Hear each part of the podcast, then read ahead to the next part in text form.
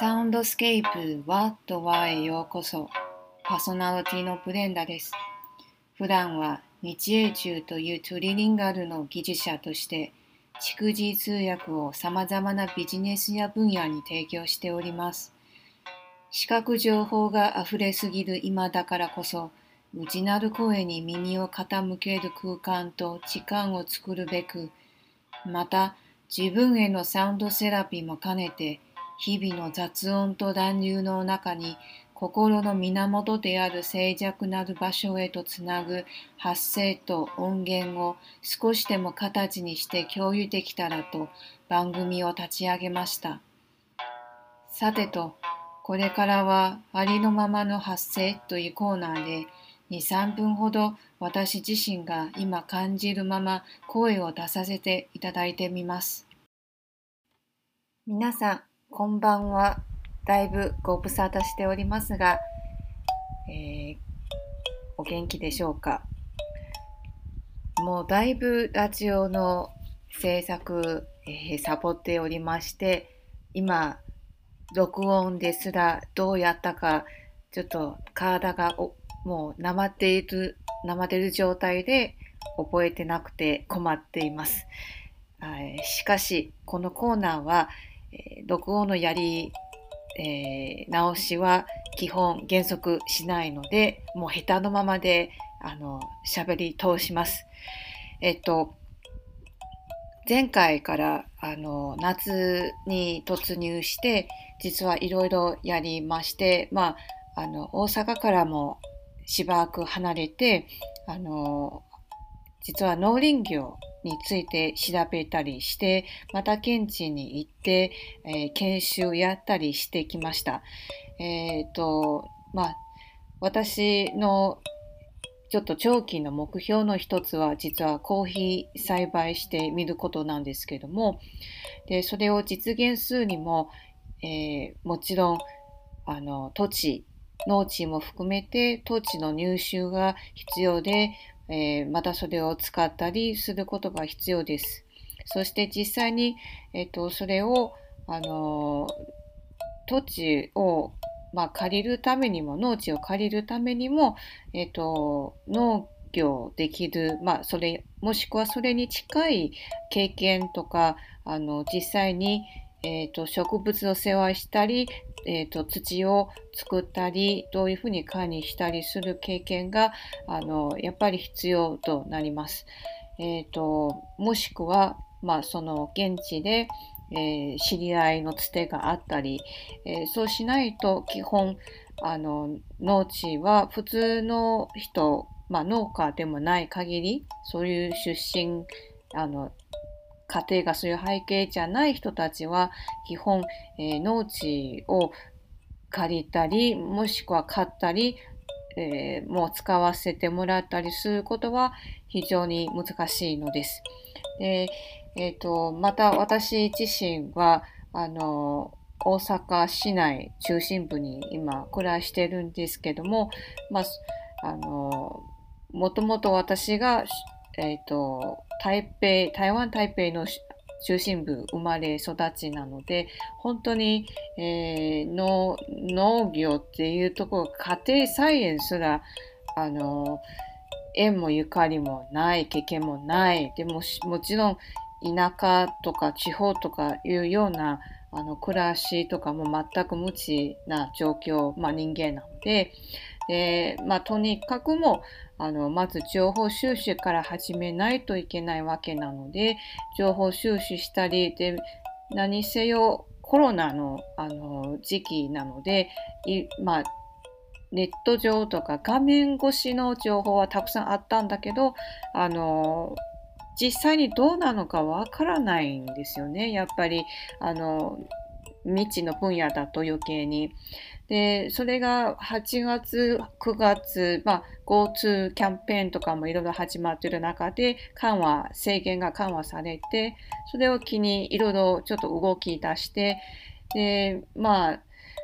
あの、ここ数年、特に今年コロナになってからどうやら、すごい、あの、地方のまあ、地方に対する関心農業もそうなんですけども、まあ、偶然にもそういうトレンドがすごいあの、えー、人気、まあ、してきてそして、まあえー、農林業はここ数年国の行政政策上もすごいいろいろと新しいものが、えーまあ、取り入れられて始まったわけなので本当にタイミング的に全部そういうのがちょっと全部混じってあの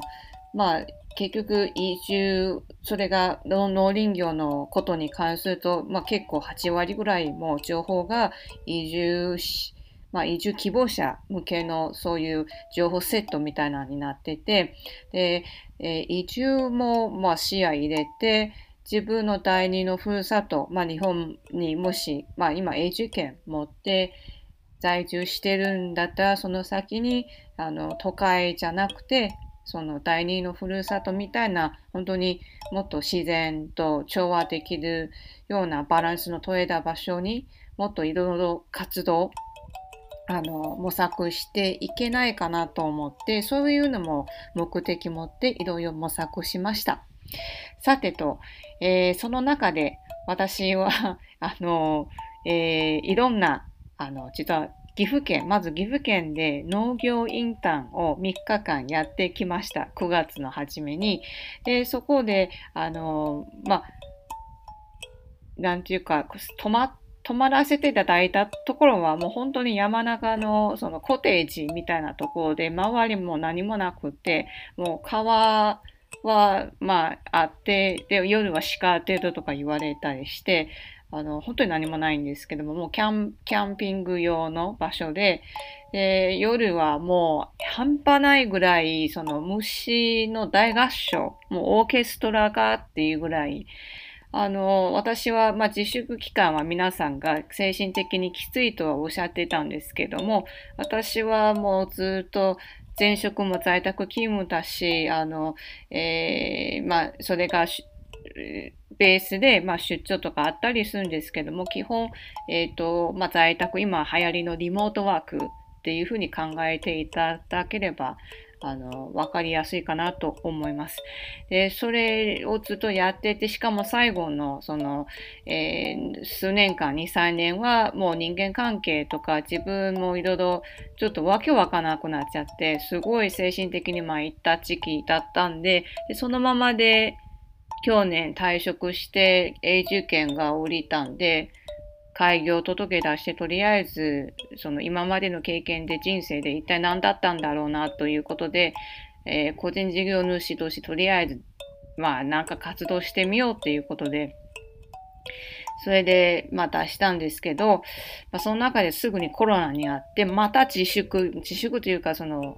まあ、その部屋に、部屋に閉じこもるかっていう、もうやっと本当に、あの、人、なんていうか、こう、外に、現場に行けるようになったと思ったら、また、あの、閉じ込められたっていう感じになっていって、本当に精神的にきついんですよ。で、それが岐阜県のそのインターンの時に泊まっていたところもそうなんですけども、あの、毎日朝4時起きて、夜10時、11時に就寝で、朝から晩までずっと体動きっぱなしで、あの、補助で、その畑で、えー、ずっともう本当に、あの、肥料、20キロの肥料をこう運んだりもしてたんですけども、本当に体をずっと動かして、えー、黙々とした作業も多くて、実は、まあ、なのに、実はそれが私にとって一番、うん、なんていうかな、健全な、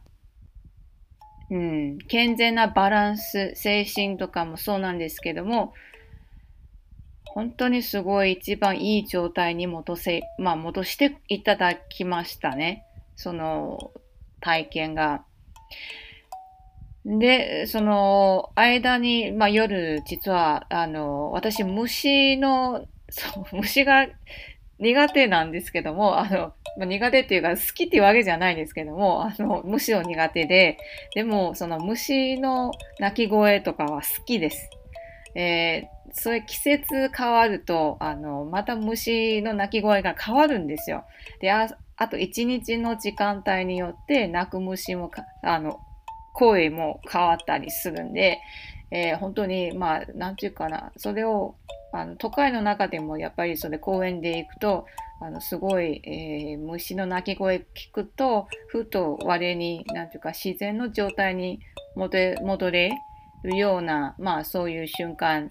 空間得られて好きですね。で、その、まず今日は皆さんに共有したい、えっ、ー、と、音源っていうのがちょっと2つあって、まず1つは、夏に私が夏の終わりかな終わり頃に私の公園の近くで、えー、録音したあの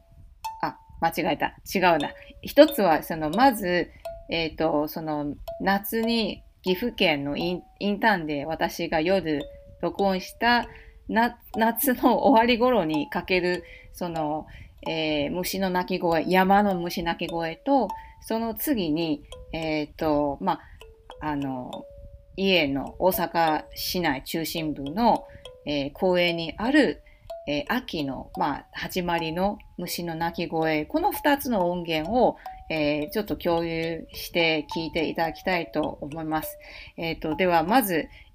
一つ目の、えーと、音源から、えーと、まず夏から、夏の山の、岐阜県の山から、ちょっと聞いていただきましょう。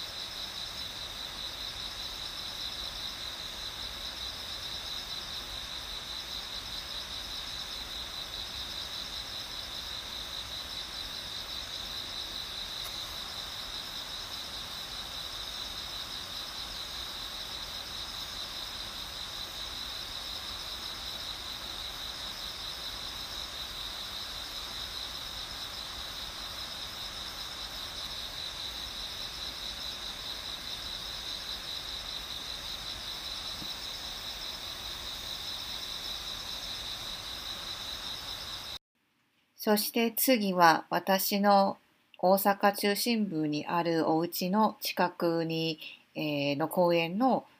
えー、秋の始まりの虫、夜の虫の鳴き声です。聞いてみてください。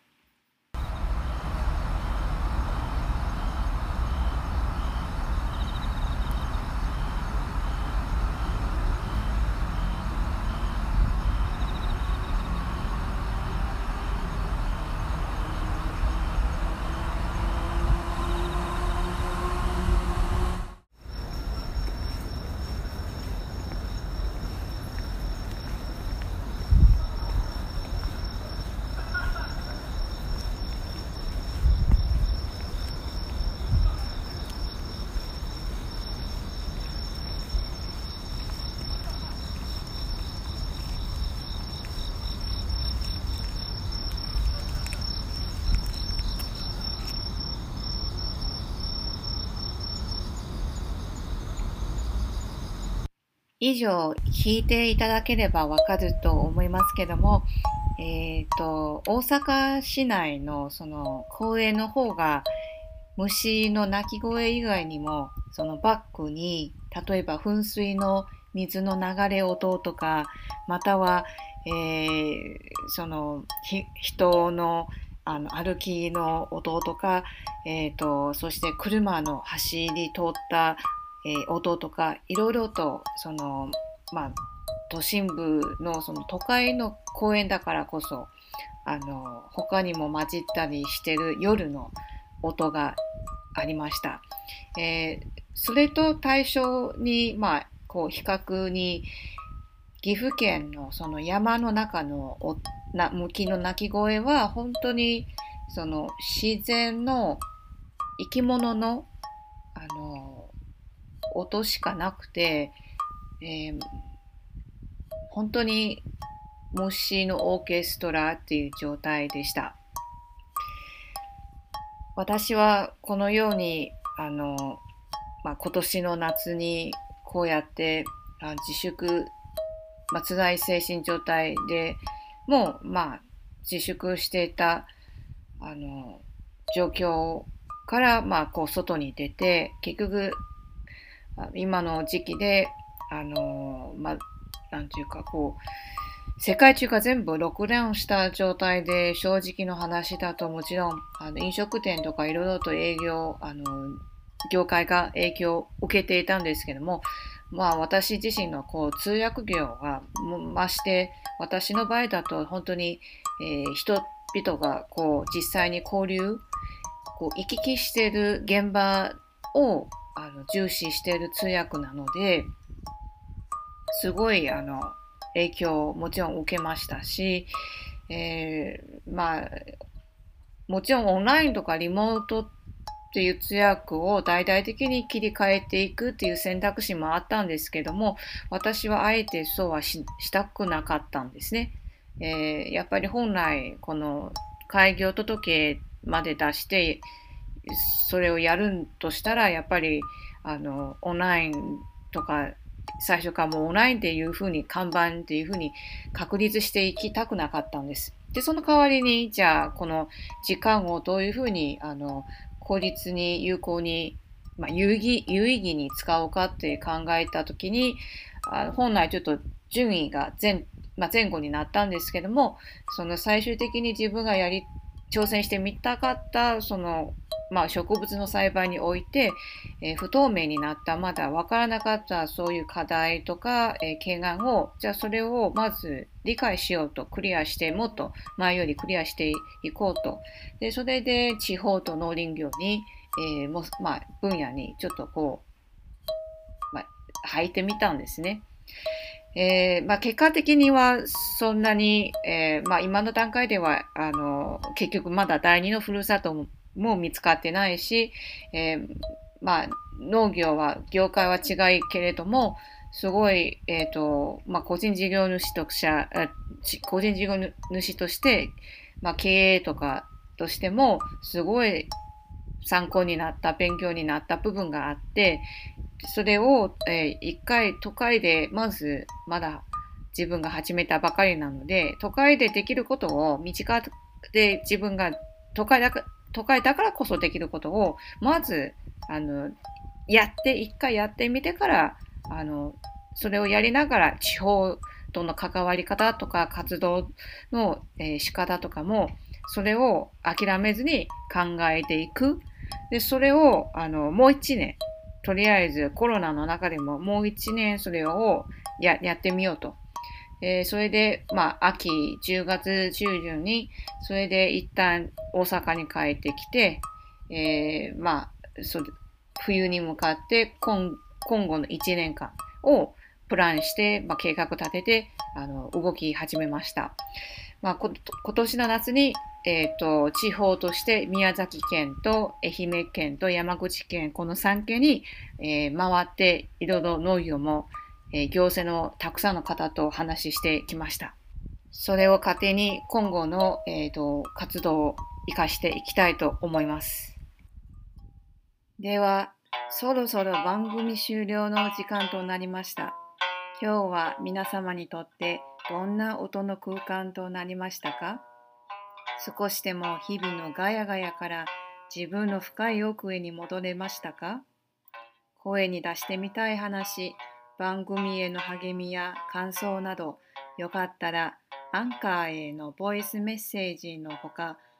ホームページや Twitter、Facebook などにもお便りください。ホームページと SNS は Google でペラペコというローマ字で検索したらいろいろ出てきます。では次回の放送まで皆様が心健やかに過ごされますように。心の花が咲く道へ